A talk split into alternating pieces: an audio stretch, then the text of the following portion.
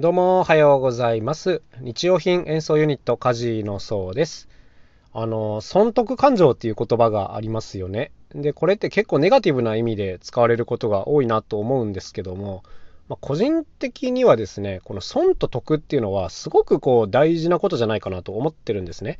うん、なんかこう得する場面でしか動かないとかね、損することを嫌うとか、こういうことを理解するのにも、何が損で何が得なのかっていうのをはっきり明確に分かっておくっていうのは大事なことだと思うんですよ。っていうのは例えばよく言われることですけどもこう SNS とかでね人のこう批判とか悪口とか、まあ、誹謗中傷とかありますけどこういうのをするのって基本的には得なことなんてほとんどないんですよ。だけど消えないですよね。でこれは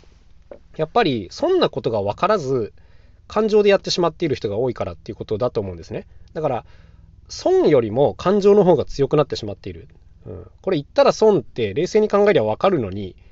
それが我慢できなくてこう突っ込んじゃってる。だから結果大きな損をしてる。でこれは損を理解していないっていうことだと思うんですね、まあ、あとはこう人に何かを提案する時ですね。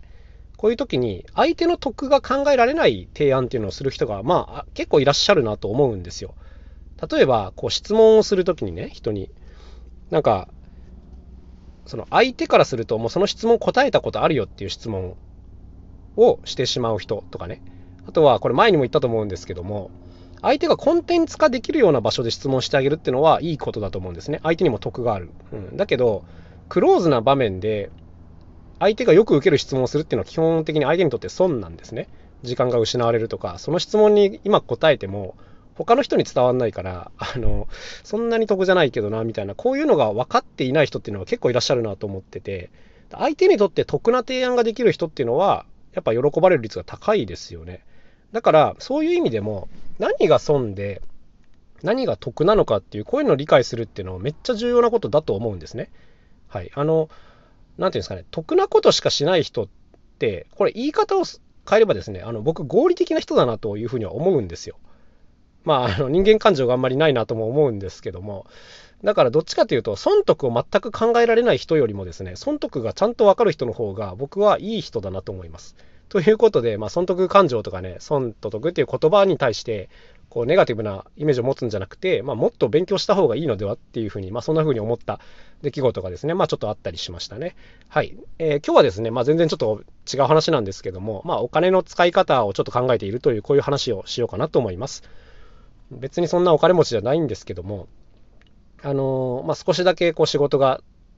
重なったこともあって、まあ、少しだけ手持ちのお金があったりするという感じなんですけども、こういう時に、まあね、せっかく損と得の話をしたんであれですけど、どう使ったら一番得かっていう、こういうことを考えたりしますね。はい。あの、ま、冷静に冷静に言ってみたいなと思うんですけども、よく言うのが、まあ、お金を使ってお金を増やしましょうみたいな言葉がありますね。で、これはあの、いい言葉だなとは思うんですけども、だから金融投資っていうのは僕はあの効率が悪いなというふうには個人的には思っていますね。何回も喋ってることなんですけども、あの結構時間とかね、勉強して年利5%っていうのはあんまり効率が良くないのではっていうふうに思ってるので、あの、まあ、こういった方面にはあんまり興味がないんですけども、3つですね、お金の使い道、まあ、とても得なお金の使い道というのがあるかなというふうには思っています。えーと、1つ目はですね、これはもう体験に使うことですね。自分がまだやったことない体験にはどんどんお金を使った方がいいなと思ってて、これってあのすごいシンプルなことで、例えばこう、日曜日に子供を連れてどっかの公園に遊びに行ったと。で、そこではこうジップラインがやってた。ジップラインってそういえばやったことないな、よしやろうみたいな、まあこういうことですよね。当然、1回3000円だとかね、あの、お金はかかってくるわけですよ。で、3000、え、結構高いな。まあ、公園に遊びに行くっていう部分においては結構高いなって思うんですけど、これはやっぱやった方がいいと思うんですね、躊躇なくね。うん。なんか、ただただ遊べばいいってそういう話ではなくて、自分が1回もやったことない体験っていうのは結構積極的にお金を使っていくべきだろうなと思います。まあ、2回目は別にやんなくてもいいと思うんですけども、この1回やってみることによって、どんな手順で、その、係員の方が案内してくれて、どんな安全策が施されてて、で、どんな部分が楽しかったのかとか、まあこういうのが、まあやっぱ経験としてわかるわけですよね。これって体験してないと絶対わからない部分で、あの、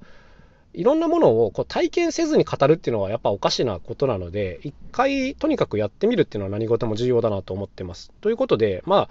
まあ、得なお金の使い方その1は、やったことないことを何でもやってみるっていう、こういう部分ですね。で、僕ちょっといきなり余談ですけども、今年ですね、一個特許を取ってみたいなと思ってまして、まあ、取れるかどうかはさておき、一回この申請するっていうところまでやってみようかなと思ってます。別に特許を取ってどうこうっていうわけではないんですけど、ただちょっと一回経験としてやってみたいなと思ってるので、まあ、こういうふうに使ってみようかなというふうには思ってますね。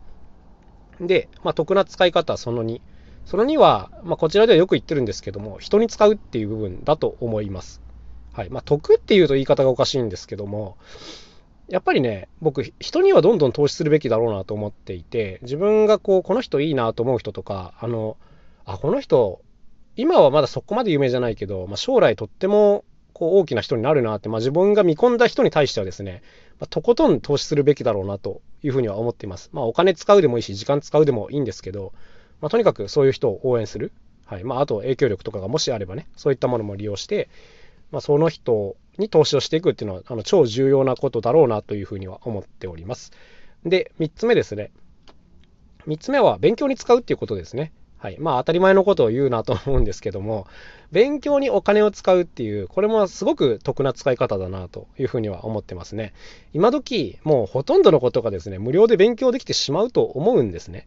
うん、例えば特定の、僕だったら今英語勉強したりしてますけども、英語の勉強っていうのもいろんなやり方があるわけですよ。本を買って読んでもいいし、こう、教室に先生に習いに行ってもいいし、YouTube で勉強してもいいし、はい。まあ、いろんなやり方がありますよね。で、それぞれ当然コストが全然違いますよね。まあ、お金がなければ、やっぱその YouTube でやろうとかそういう風になってくると思うんですけども、ま、個人的にはですね、こういう教育を受ける、勉強する部分っていうのは、あの、お金を使った方が早く身につけられると思ってるんですよ。あの、当たり前のことかもしれないんですけど、これは本人の熱意とかの問題とかね、教材の質とかっていうところではなくて、やっぱお金を払うと人間ね、頑張るっていう性質があるからだと思います。うん。僕はですね、今、あの、教室にはちょっと時間がなくて行けてないんですけども、えっ、ー、と、有料のアプリにですね、月2000ぐらい払って勉強しているという感じですね。まあ、月2000円って全然安いじゃんって思うかもしれないんですけど、やっぱね、この金額払うことによって、あ、やんなきゃなっていうふうに思うんですよね。あの、ただこれが無料のアプリが入ってるだけだと、どれだけ内容が良くてもですね、多分やんなくなるなと思います。あの、追い立てられるものがないからね。やんなきゃいけない理由がちょっと少ないから、あのやんないと思うんですけども、こうちょっとでもお金を払っていると、ああ、いかんいかん、やらなきゃやらなきゃと思って、こう、ちゃんとやるようになりますね。うん、だからこういう何かを習う、えー、勉強するときにお金を使うっていうのはすごく重要なことだなと思います。うん、教材がいいかどうか、そういう問題ではない。うん、自分がこうちゃんと行動していくためにお金を払うっていうのはいいきっかけになるなと思っているので、まあ、こういったところにちょっと使っているというわけですね。まあ、もちろんあの英語以外にもですね、あ、これは学びたいなとか、身につけたいなと思ったことがあれば、もうこれはね、初めにお金をできるだけ使うようにしてますね。なんとかこう、無料でやろうとかじゃなくて、あの、無料でやったら身につかないっていうのがもう分かってるので、あの、本当に身につけたい部分はできるだけお金を払った方がいいと僕は思います。だから、こう、なんていうんですか、